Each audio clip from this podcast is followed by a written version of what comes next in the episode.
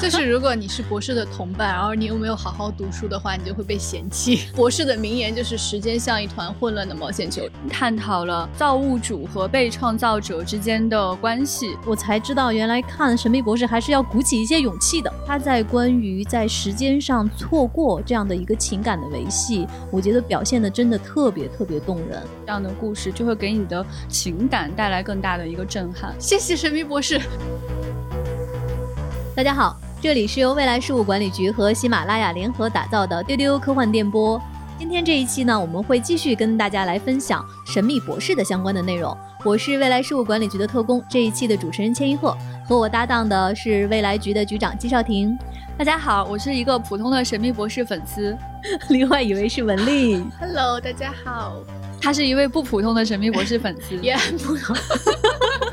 我们上一期《神秘博士》播出之后啊，受到了大家非常非常多的关注，而且上一期节目还入选了苹果 Podcast 客户端的编辑首页推荐。那鉴于大家这么这么爱《神秘博士》，我们在今天这一期为大家准备了一个重磅的礼物。这个礼物呢，就是全球限量的《神秘博士》中国邮政纪念邮票。这个全球限量只有五百份，我们将在今天的节目中为大家送出。具体你怎么能获得这个纪念的奖品呢？往下听，在节目的最后我会告诉你。那今天的这一期呢，我们会从历史和时间旅行的角度来跟你一起分享《神秘博士》的精彩内容。上一集，比如说我们聊到了莎士比亚，比如聊到了他非常棒的台词。其实我在看。就是玛丽雪莱的那一集，也就是我们说的十三姨，她出场之后，其中的一集，玛丽雪莱那一集的开头，我实在是太乐了。我不知道大家有没有看过《傲慢与偏见》？《傲慢与偏见》的开场呢，特别特别著名的开头的第一句话就是有一个真理，就是说有钱的单身汉总要娶一位太太。然后玛丽雪莱的这一集呢，就是十三姨和她的朋友们就到了玛丽雪莱他们家的那个别墅，是在一个雨夜来寻求避雨。然后这个家里面有雪莱，有英国著名的诗人拜伦。敲门之后，门一打开，然后十三姨的朋友就开始，呃，有一个真理是这么说的，然后十三姨就捅他一下说。这不是他写的，对，就是如果你是博士的同伴，然后你又没有好好读书的话，你就会被嫌弃。对，因为大家知道《傲慢与偏见》是简奥斯汀写的，但是这个屋子里的是雪莱和拜伦，然后你就会发现英国人这个有趣的梗实在是太好玩了，然后太多太多的人可以用来玩了。对，然后当时就是博士的这个朋友就特别尴尬的顺着说，嗯，有一个说法就是马车夫总把车停在很远的地方。所以我们冒着雨走过来，想进来避一避雨。我当时看到这儿，我觉得实在是太逗了。但是前提是你真的好像是得更多的了解一下他们的历史和文化，包括文学，好像才能够体会到对神秘笑点，对神秘博士中特别妙的那些小细节。嗯嗯。就是我看到他拍玛丽雪莱这一集，真的特别的开心，因为他之前就讲过很多的历史名人，但是从来其实还没有去触碰过 科幻本身。对，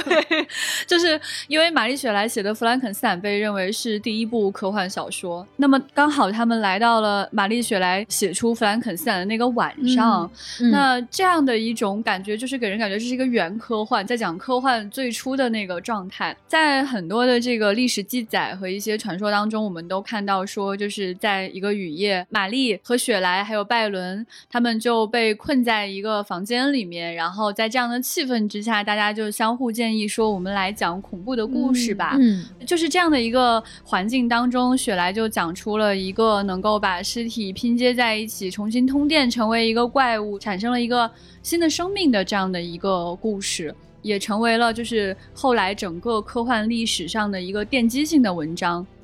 它不仅探讨了造物主和被创造者之间的关系，它也给最初的科幻小说蒙上了一层这种哥特风的暗黑感的这样的一种基调，也让很多的科幻故事从这里面生发出来，去思考人性本身，就是反思性非常强烈的一个小说。这个夜晚到底发生了什么样的事情？对于科幻迷来说，我相信一直都是格外好奇的。那博士将会带我们看到一个什么样的？雨夜呢，就会特别的刺激，特别的。带感。这集确实很刺激，嗯就是我上一集给大家说的，我才知道原来看《神秘博士》还是要鼓起一些勇气的。嗯，这个雷电交加的夜晚，诞生弗兰肯斯坦的这个夜晚非常刺激。呃，对，就是 我是没想到会吓到千老师，没有给他预警，因为因为我觉得哭泣天使啊会有一点吓人，会跟千老师说有点吓人。这一集当时没有感觉到那种恐怖的气氛，所以我现在知道了千老师看恐怖片的那个点到底在什么地方，这样也不行。那样也不行，在一切。对对，给给丢丢的粉丝预告一下，下次小静给大家讲恐怖片的时候，我们希望钱老师的在场。考虑到这集是刚上线，那个优酷和 B 站，我们就不给大家剧透了。但是老粉一定会知道，说到底是什么催生了弗兰肯斯坦这个创作灵感，推荐大家去看一看。我们都知道，就是十三姨平时的这个着装，穿的是一个条纹 T 恤，然后外面穿了一个灰色的外套，然后穿一个靴子，对，就是那种八分裤吧，然后穿个靴子那种感觉，就是很洒脱、很无所谓那种感觉。但是他为了去这样的一个场景当中，所以在这一集里面，我们十三姨穿了非常帅气的燕尾服。那其实我知道，因为在之前局长跟文丽也都讲过，在《神秘博士》的这个剧里面会有大量的历史的人物出现。嗯对的，我觉得有一个老千肯定特别喜欢，哈哈哈，阿加莎那一集。对，这个是上次大家给我讲到的。嗯嗯，哎，对，就是那个剧集本身不仅出现了阿加莎本人，而且讲了一个非常阿加莎本人写的故事的质感的一个故事，强烈嗯推荐大家去看。后来我看文丽给我介绍说，在《神秘博士》里面还出现过跟零零七相关的内容。对，因为他们还去了赌场，然后还有公路枪战，然后飞 有有飞机拆炸弹这种，就是你觉得商业大片里面会出现的那个元素。我们然后预算增加了，粉丝一度觉得对，好有钱的剧了，但其实还是那个原来那种拍法。就是每一任博士其实都，哇，我觉得真真的是痴迷英国文化吧，他们都会带，就是你可能以为科幻只是会带你去未来的那种，但是博士就是很喜欢带他的搭档去历史上，嗯有一种。博士教你学大英历史的感觉，就比如说九叔，他就带那个 Rose 回到了十九世纪，去跟查尔斯·狄更斯一起查那个神秘的事件。嗯然后时任博士跟维多利亚女王是有一段渊源的，大家应该都知道，他还曾经嗯跟某一任女王结过婚吧，好像是。而且最开始的维多利亚女王是有点讨厌博士的，她还成立了那个火炬木小组，然后就是为了防止博士再出什么岔子。然后时任还去见过像刚刚说的阿加莎、莎士比亚，然后十一任博士就是印象让我最深的点就是他重生之后他就非常饿，然后他就很想吃东西，他尝过了很多东西之后，他发现自己最爱的食物是炸鱼薯条和蛋奶糊，这个东西好吃吗？我就就就我当时。我们有点惊讶，就是果然他选出的就是最英式的食物。对我看他吃那一段，我就很惊讶，这好吃吗？然后他还跟 Amy 去了二战的时候，去帮丘吉尔出一些主意，就觉得很对对对，很神奇。丘吉尔那一集还出现了那个星际战犯 Dalek，对，丘吉尔说这是我的新式的战争武器，那博士当然是要去阻止这一切。然后还有一个就是十二叔，他曾经带 Clara 去见了英国传说中的英雄人物罗宾汉，Clara 就有点怀疑说罗宾汉不是一个传说中的人物吗？结果是真的，而且就是一个非常风流倜傥的一位侠士。十三姨还去见了一位非常伟大的女性，叫埃达拉夫莱斯，她是编程概念的缔造者，而且她是拜伦的女儿。哦，哎，这集非常精彩，推荐大家去看。就是十三姨还见了很多就是历史上重要的女性。其实我现在就是特别期待，就是未来的博士还可以去做更多原科幻的事情。就是我特别期待他们去拜访各种科幻作家。我先推荐一个吧，厄修拉好不好？万一就成功了呢，是吧？其实，在之前那两集《神秘博士》里面，我在听局长跟文丽的介绍，我觉得《神秘博士》是我至少对科幻题材一个很特别的一个观看的体验。嗯，因为就像刚才文丽说的，好像大家一般说到跟科幻相关的这样的作品，它都是放眼于未来的。嗯，但是《神秘博士》至少在目前我看过的这些集里面，都是向过去看，嗯然后出现了很多，就像刚才大家讲到的历史上的这些真实的人物。嗯我就发现《神秘博士》就是在表现时间这件事情上，真的特别特别特别有意思。嗯嗯，对，就是当一个人他开着一个蓝盒子，可以去时间上的任何一个点的时候，这个时候应该发生什么样的故事才足够有趣呢？我觉得这个切入点就非常的好，他把历史上重要的人物、重要的时间节点、重要的事情拿出来给你看，让时间旅行变得更有意义。嗯它就是有点像在时间当中的一个一个的锚点。嗯如，果没有这些点呢，它的时间旅行会变得更空洞、更虚无。是的，对，其实像老师说的，老师出现历史人物，其实是我们安利的人 就是选择的原因。其实那个就是你们定点向我对投放了，我定点对，向你投放，其实它比较像是就是一集去过去，一集对对去未来这样的这种比例很平哦均，所以你如果想看几十年之后的宇宙大爆炸，也完全也有是吗？对，嗯完全可以在神秘博士有里面找到感觉到我们的处心积虑嘛？对你们就是按逻辑和节奏来的。对的，对的。然后我想说的是，就是《神秘博士》里面，首先博士的名言就是“时间像一团混乱的毛线球”，然后博士的身份对对对时间领主，然后 TARDIS 的名称，他那个他那个说法就是什么 time is a wobbly wobbly timey wimey 什么的，对对就是一大堆乱七八糟的感觉是他瞎说的。哭泣天使那一集里面，他就多次提到这个，嗯对，然后 TARDIS 的名称是时间和空间的相对维度，就是它无时无处不充斥着这种对时间的阐述，所以就是看完这个剧，你就会觉得啊，时间领主果然名不虚传。对对对对，TARDIS 其实不是这个飞船真正的名字，它有点像这个飞船的型号或者类型，它指的是就是 time and relative dimension in space 嗯的缩写。嗯，嗯，确实是我看到就是两位给我的资料，你比如我现在脑补了一下，如果博士说我的时间和空间的相对维度在哪里？是挺中二的哈。对，呃，它有非常多种讲述各种时间概念的故事，比如说平行宇宙，就是在玻璃渣狂发的那一集啊，就是 呃第二季的十三集是叫审判日，然后大家都知道时任博士跟 Rose 是被分隔在了平行世界，也是那个名言“燃烧一颗恒星跟你说再见”的由来。然后还有就是去年大家说神秘博士蹭到了的时间线逆行的讲述，对不对？这个就是我们我们时间虽然说是我们神秘博士这样不太大的 IP 去蹭了人家诺兰，但毕竟是我们先讲的这个故事。对对对，就是 River，也就是博士之妻和博士，他们是互相知晓对方的开始和结束。然后呢，他们在相遇的时候总是会说拒绝剧透。然后 River 在遇见博士的不同的时期呢，他们每一次都有那种不同的爱情的那个感情流露出来，也是非常感人。我特别喜欢他们的感情，就像《时间旅行者》的妻子，或者像 Lake House 那种，就是人与人分隔很远，然后有可能会相互错过的话，往往是特别忧伤的故事。嗯，但是 River 跟博士之间的关系，绝大多数的画面都是调皮的，嗯嗯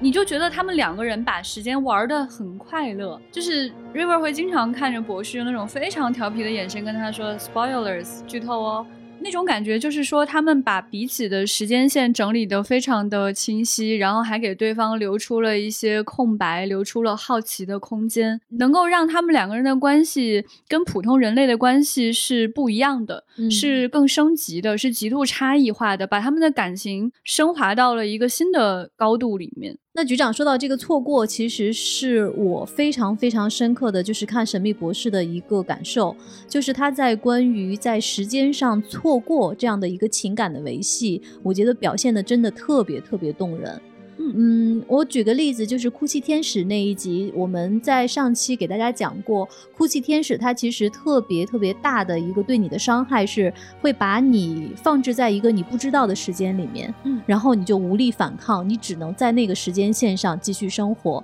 那其实，在那一集里面，凯瑞·穆里根他其实遇到了一个跟他有特别美好情愫的一个警察。其实当时两个人都已经留了电话了，就是分开之后我们会再继续联系。嗯然后你会期待说他们俩接下来会有特别好的一个发展吧。但是就是在他们分别之后，那位警察他就遇到了哭泣天使。对，他就被放在了一个他不能反抗的一个时间线上，从此跟凯瑞·穆里根就错过了。但是在那一集的结尾部分，你看到凯瑞·穆里根和那位已经老去的警察他们又见面了。然后我觉得有一个特别特别好的一个设定是在之前他们俩第一次见面的时候在下雨，等到后来你在这个快结束的时候，你会看到年轻的凯瑞·穆里根和那个老去的这位警察又相遇了，那天也在下雨。然后其实凯瑞也就是说，这个警察被投到了时时间线的过去，对过去，然后一直到他老去，他才能重新再见到这个姑娘。那他们在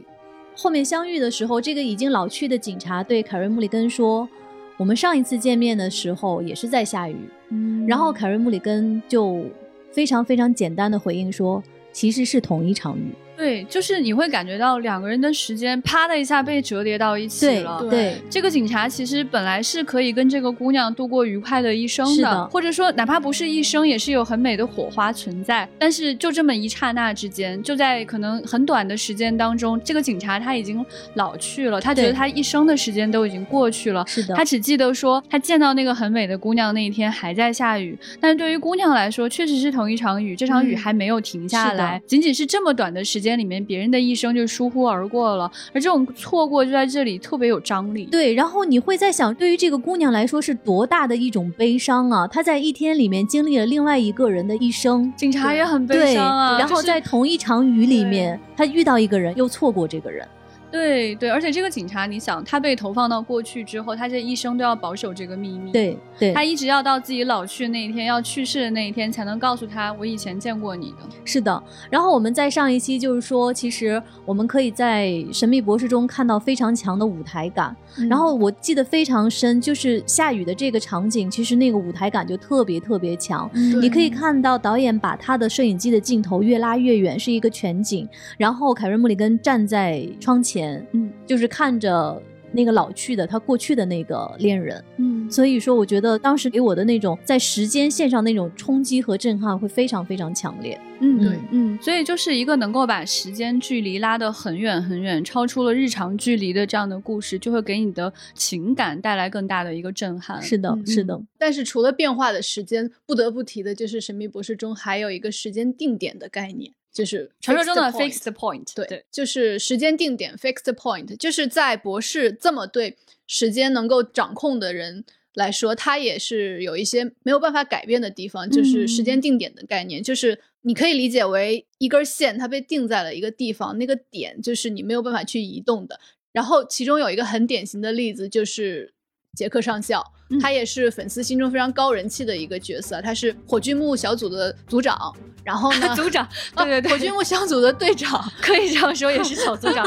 对对对，然后也是因为这个角色的高人气啊，所以才有了火炬木小组这个剧集，是我本人的挚爱。然后杰克的那个角色设定是，他有一次和九叔 Ross 一块儿对抗 Dalek 的时候呢，他受到了辐射，然后就变成了不死之身，就等于说是人类的一切那种衰老都跟他没有关系，他就是永远是被固定了，他就是这么一个状态。嗯，但是呢，他有一个。能够 时空穿移的那个腕带，然后他就一直靠这个腕带去找博士。但是对于博士来说，他是一个时间定点，跟 Tardis 啊，跟博士这种在习惯于在时间线里穿梭的这种特性，就等于是互斥的。所以呢，他跟博士也永远处于一种 见了面就要分开的状态啊，很可爱。我就记得就是有一些 Jack 的那种奔跑的那种剧情，就为了去找博士的一些剧情。然后每次他们相遇的时候，粉丝都会再开心一次。在十二季里面，Jack 是又出现了。就是对我当时看的时候，所以大家可以去看，现在都惊掉了。对，就又来了，因为他之前就是会在主线剧情里出现的时候会跟十见面嘛。对对对。然后那段时间应该就是 Torchwood 还在播出，然后 Torchwood 完结了之后，我们就觉得这个角色可能不会再出现了。但是十三姨的剧情里面 Jack 又来了的时候，哇，粉丝心里就啊，好可爱，你又来了。River Song 跟那个博士之间的关系是时间线逆行的关系。如果觉得不好理解的话，可以再看一下那个就是信条哈，大概就是那个意思。对，那么呃，Jack 这个人呢，他跟博士的出现是一个完全乱序的一个关系，因为他其实不知道博士会在哪里出现，他也有可能去未来，有可能去过去，因为他有一个万代的话，就证明他的时间并不是线性的，他一直在地球上的这样的一个状态。乱跳。对对对，所以博士遇到就是这个 Jack 的时候，他很难说他们两个处在一个什么样的。状状态彼此有什么样的一个记忆？但是实际上，Jack 这个角色呢，他最终这样的一个 face the point，他会死吗？他到底会以什么样的方式会去消失呢？他实际上在人类角色 Jack 出现之前就已经告诉我们他是如何跟博士告别的了。对。而当我们回忆起那一刹那的时候，会格外格外的震撼，因为时任博士有一次带 Rose 出去旅行，而且是他们俩其实刚刚开始有剧情的时候，他们去了一个地方叫 New New New New New New New York，超级新的纽约，新新新新新新新新新约克，对。然后在那个里面，他们到了一所医院里面，在医院里他看到了一张巨大的脸，Face of Boy，这个脸就说博士是他的老朋友。这个时候我们就会觉得说，哦，有可能他们就是外星朋友吧？为什么长成这个样？样子，而且那个脸的状态，已经他整个人的生命状态是已经很垂危了，嗯，特别苍老，特别苍老。你觉得有特别多的皱纹，然后这个脸是泡在一个巨大的那个培养皿里面，然后连着无数的管子。在那个时候，他说他见到了他老朋友，他很开心，然后跟博士说了一些话。后来他去世了，直到很多集、很多集、很多集、很多集、很多集之后，对，Jack 就有告诉博士说他有个外号叫 Face Boy。嗯。在那个刹那，粉丝心里的震撼是无法用语言来形容的。对，然后当时的博士和那个当时的搭档 Martha 也是什么很震惊。对，就是也就是说，他先以一个极其苍老的状态在你面前死去了，他后来在你生命中才以一个鲜活的生命出现，鲜活帅气。所以我非常喜欢博士对于时间的表达方式。我们能够看到，说博士虽然是一个自由的人，但他也有很多的无奈，就是他不能去改变历史上的一些时间节点，他可能要面对很多人的死亡，面对很多很悲惨的事情，他不能去改变，因为这个是时间当中不能去做的一件事情，你会破坏历史，破坏时间线，这是应该遵守的规则，所以你不得不面对人的逝去，面对恐怖的事件，去经历，重新 relive，去重新经历这些可怕的事情，然后去感受这种在宇宙当中的。无能为力，而且你可能会面对自己的爱人，面对自己的朋友，会经历他们太多太多的消失。对，这也是时间旅行者的代价。还有一些科幻中会常用的关于时间的概念，在博士中也有非常精彩的呈现。比如说蝴蝶效应，嗯，就是在第四季的十一集中，当时博士的搭档是 Donna，Donna 也是我非常喜欢的一个搭档啊。就是在一个很寻常的某一天，，Dona 应该在她每天都应该右拐的路口，她左转了。嗯，然后呢，所有的一切都发生改变了。她从来没有遇见博士，然后也没有成为博士的搭档，也没有在某个时间点救下博士。然后在这个时间线里面，博士就死了。嗯，就等于全世界都因为 Donna 她的一个转弯的决定发生了变化。然后这一集最后引申出来的主题是什么呢？就是想说 Donna 作为一个普通人，她也是。全宇宙非常重要的人，他的一个举动就能影响全宇宙。这也是就是博士看待人类的就是一个想法，就是每一个普通人类都和时间领主一样重要。嗯，我特别喜欢这个世界观，是因为他真的足够尊重每一个普通的人类。多娜可能是他的很多的 companion 里边。比较普通，真的很普通的一个普通人类。但是因为包娜跟博士经历了很多的事情，也拯救过博士，所以如果说他不存在，如果说他只是在转弯处做了另外的一个决定，整个宇宙都发生了剧烈的变化。我觉得博士的这个世界观特别的可爱，他不因为自己拥有特殊的权限，不因为自己是 Time Lord 可以去宇宙中任何一个地方，就选择不尊重其他的生命。还有另外一集我想推荐的就是。关于多条时间线并行的，就是你可以理解为博士他的很多事件都像很多条线一样放在了你的面前，然后当时的同伴 Clara。他毅然决然地跳进了这个漩涡中，他把自己就是打碎成了很多碎片，每一片 Clara 都变成一个能够拯救博士的人，出现在了博士的当时时间线中。所以就是他在博士的很多次的危险关头，一次一次又一次的拯救了博士。对，就是呃，Clara 这个角色特别的有趣。他有一次是作为一个小配角出现在其中的一个危机当中，他是一个普通的家庭教师，然后呢，因为他高超的计算机技术解决了一些问题。第二次他。出现的时候，他是一个被困在达雷克身体里面的一个人类，他有一个灵魂，他想做舒芙蕾，嗯，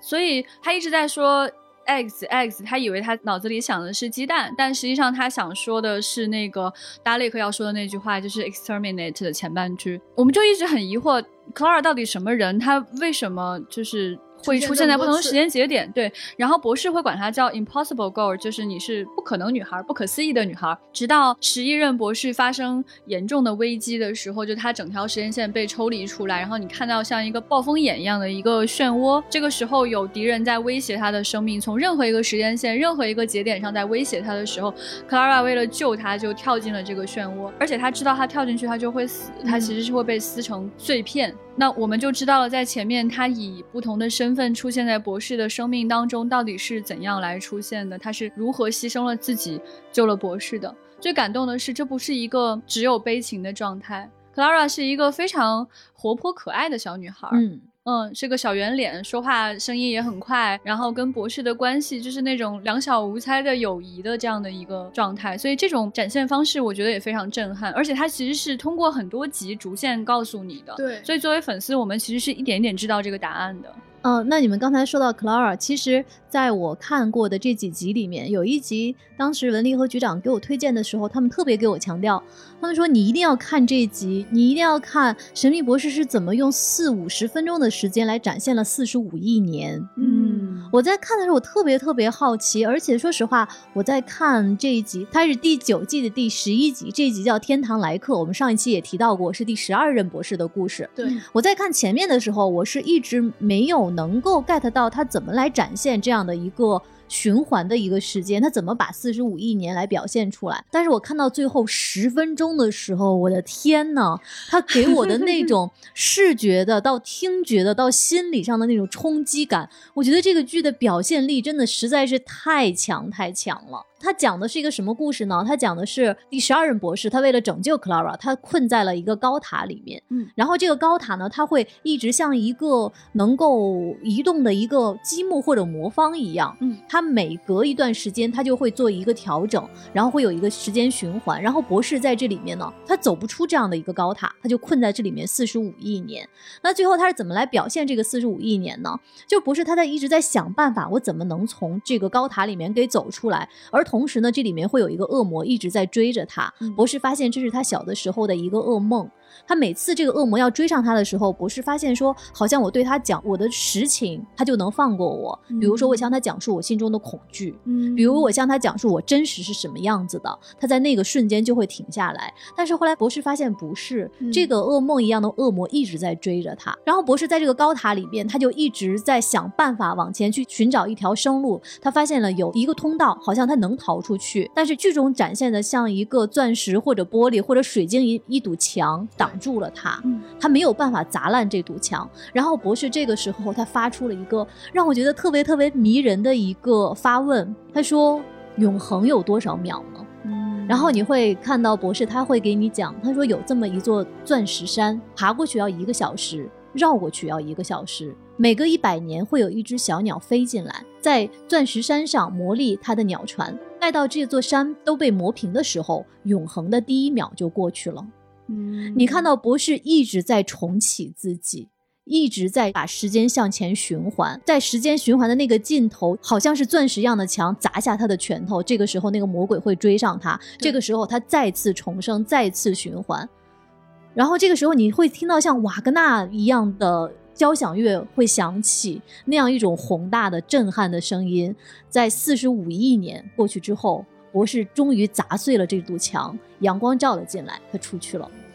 好棒！啊，这一集真是非常震撼，就是在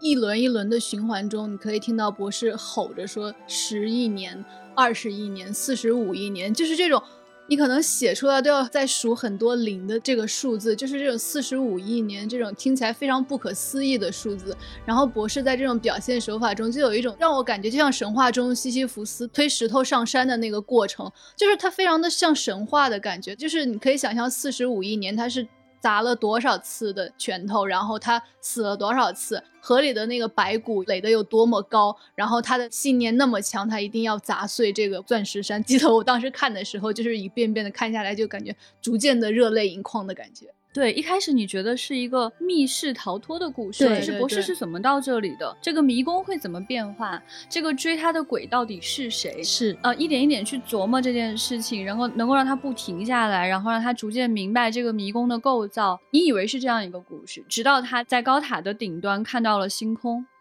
他发现星空变了。是的，他发现这个星空突然发生了巨大的变化，他突然就很生疑，为什么星空会方式不一样了。对，为什么星空会变化？为什么星星与星星之间的关系会发生变化？他终于想明白了一件事情，就是时间已经过去很久很久了。嗯，呃，当你看到博士的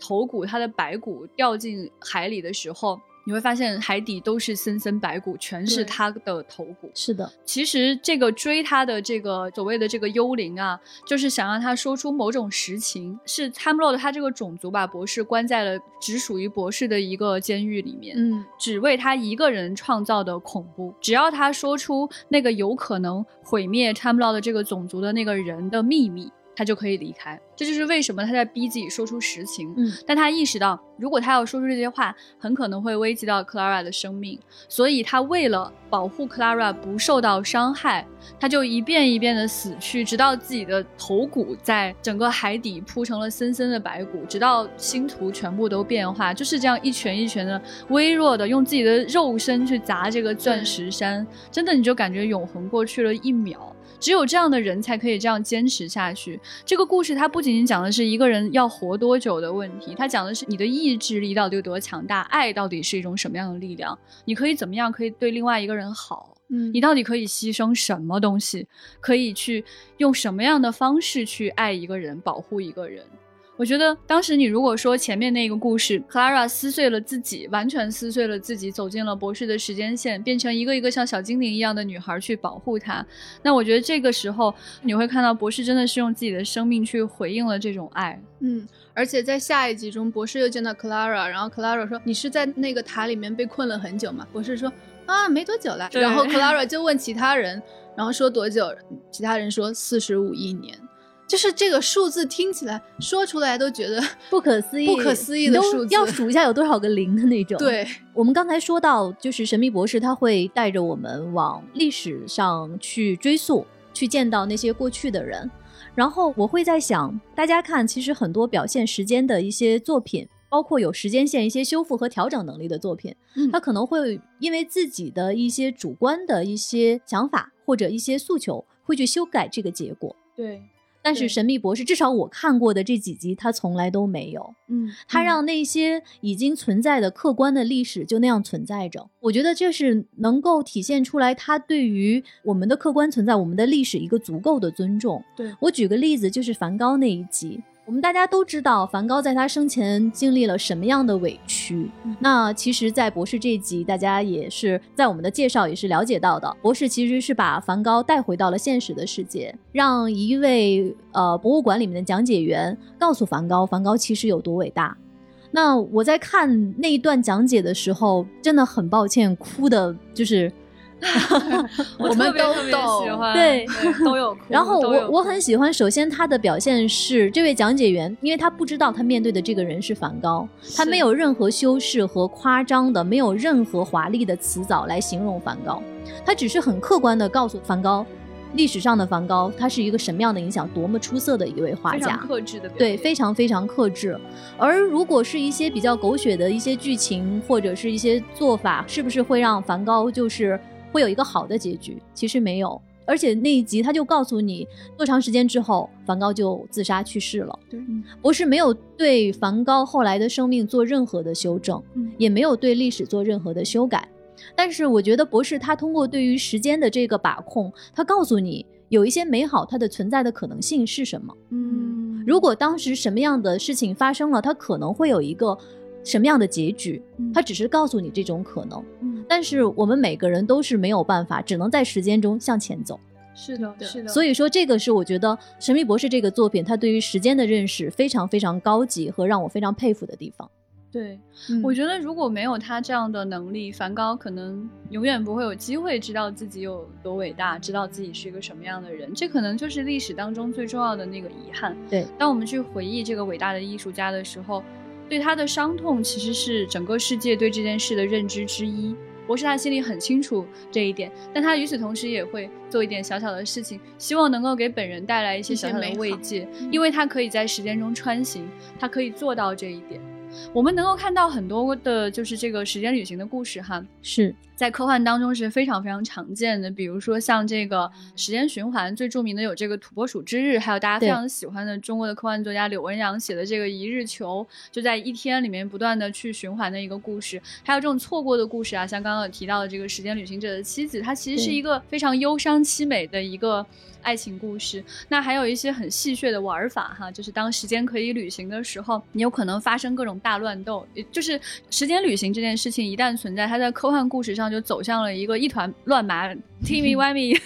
一个像毛线球那样。对，它就是它一定会发生混乱。就是你只要为了支撑这个世界观，然后如果你不是一个电影，它是一个很长的剧情的话，一定会乱套。但是我们在《神秘博士》当中看到的完全不是这个样子，就是他把时间线的条理做得非常的清晰，他甚至可以在几季之间去讲同一个故事、同一个角色，让这个角色站起来更丰满。更重要的是，我最喜欢《神秘博士》的点是我之前也有谈到过的一个点，就是他是如何看待时间的。嗯。很多人经历了时间，他苍老，他觉得生命越过越快。很多人会这样告诉你，还有人觉得当回忆自己的一生，梅花就落满了南山，都是遗憾。对，还有的人会觉得说啊，如果我错过了一个人，我就是只有眼泪，都是忧伤。但是博士看到的东西不是这样，他不是没有经历过害怕的事情，他并不是没有经历过失去自己爱的人的这样的瞬间，他经历的太多太多了，他甚至比我们经历的还要多，而且他的死亡可能也经历了无数次。嗯，那在他的这样的一生当中，如果你过了这么久，很多人都会选择不尊重其他的生命。嗯。因为其他人对于他来说就是浮游，就是蚂蚁，就是转瞬即逝的。其实对于你来说，你的宠物有可能，你的猫猫狗狗都有可能活得比你短很多很多。那你会怎么来对待它呢？你会同样的去尊重它吗？你可以尊重一只蚂蚁吗？你可以尊重一个生命？你可以活一百年，而它只有一天的生命吗？那其实我们跟博士之间的差距就是这么大。但是他同样尊重我们，他喜欢我们的艺术，他喜欢我们蓬皮杜夫人的头脑。嗯，他喜欢那些像 Rose 那样愿意去星辰之间冒险的勇敢的人。他会尊重像多娜这样特别有趣的、可爱的、普通的地球人，然后他也会去可以爱一个人，可以跟很多人成为很好的朋友。他可以去喜欢或者说欣赏那些与他外貌完全不一样的外星人的美。嗯，这些都是他经历了很多糟糕的事情，经历了太多的难过，仍然可以去选择的事情。而且他可以选择永远好奇。然后这个感受是我之前从来没有过的。就是生活在线性的时间上有多幸福，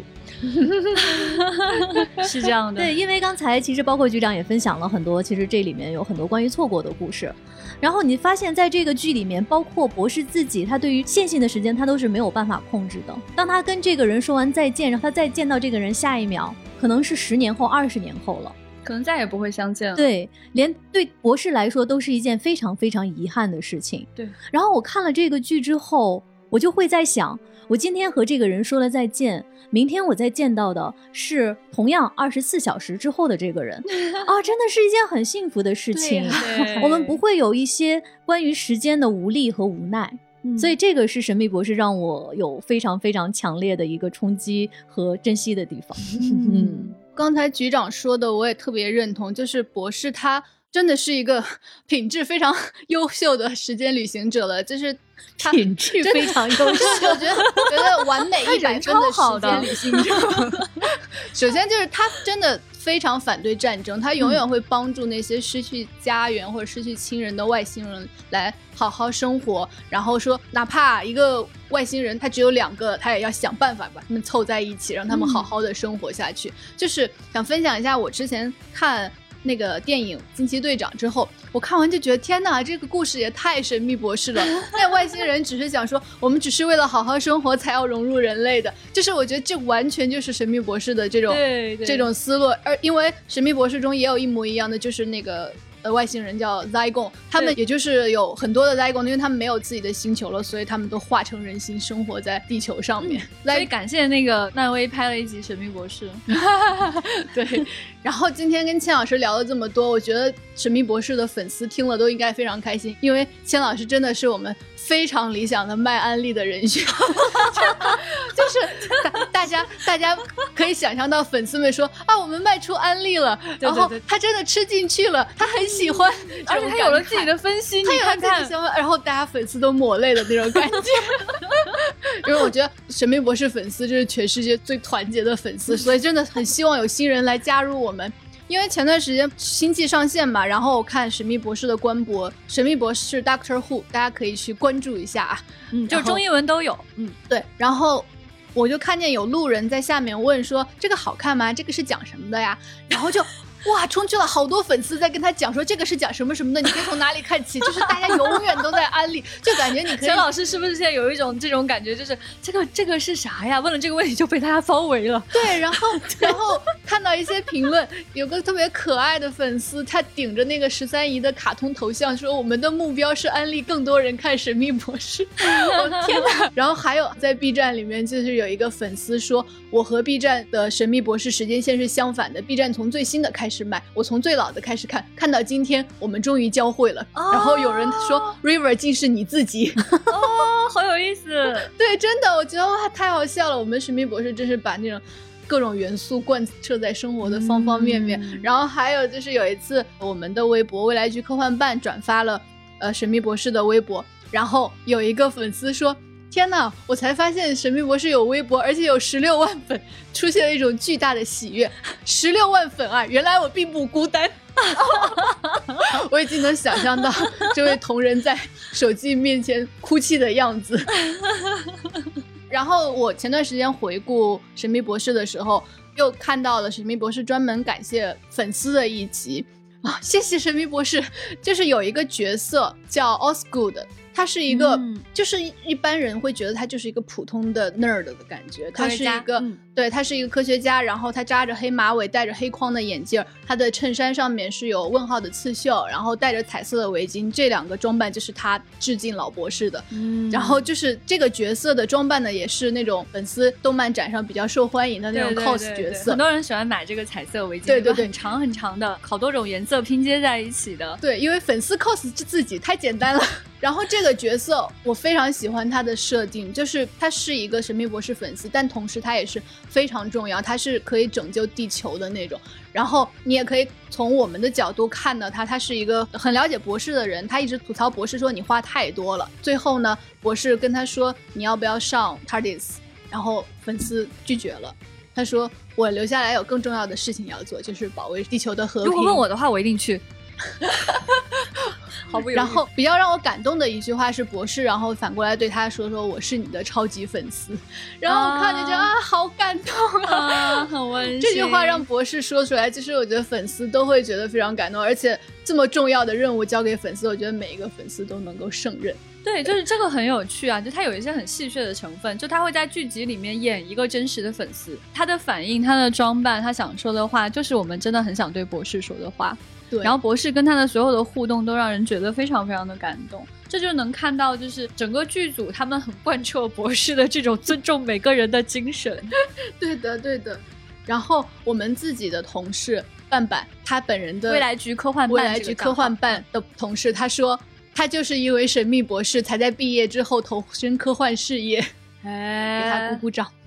就欢迎大家都来跟我们互动哈，大家也可以就是加我们的接待员，也就是 F A 杠六四七，你跟他说神秘博士就可以进群跟大家一起聊了，感受一下这种不孤单的感觉。你周围还是有很多很多的虎粉的，我们也特别特别欢迎新粉丝的加入。大家都看到我们对千老师有多么的友好，对，是循序渐进的、逐渐的，对吧？一点一点的，不着急的，对吧？所以如果你刚刚开始喜欢神秘博士呢，你千万不要觉得羞愧，我们绝对。不是那种别的大 IP，就是那种叉着腰说我们家 IP 历史悠久，所以你啥都不懂的那样的人，我们不会这样说的，我们会珍惜每一个刚刚开始喜欢神秘博士的人的。对的，而且你作为新入坑的粉丝的话，就是会被我们老粉丝羡慕，因为你还有那么多精彩去等着发现，那么多那种刀啊、糖啊去尝。就是就是就是不孤单不孤单，这个坑里热闹极了。那在今天节目的最后，给大家留一个互动问题：你看过的跟。时间旅行相关的精彩的故事是哪个？啊，如果这个故事呢是出自《神秘博士》，请你告诉我们是哪一季的哪一集。如果不是《神秘博士》里的故事呢，可以把这个作品的名字告诉我们。嗯，那说回到我在节目开始的时候说，我们今天给大家准备的重磅的福利，怎么获得这个重磅福利呢？有两个办法，一个是在喜马拉雅订阅丢丢科幻电波，并且在我们丢丢科幻电波的页面下方的评论区留言，我们会选出一条优质的评论送出。另外呢，那就是关注我们的微博未来局科幻办，我们会有抽奖送出的办法。然后再重复一下啊，我们接待员的微信是 f a a 杠六四七，备注神秘博士或者是丢丢，就可以进入到我们的粉丝群，跟大家来一起讨论了。那今天我们跟神秘博士相关的内容就到这里了。其实局长和文丽说，他们俩还有十期的内容可以聊。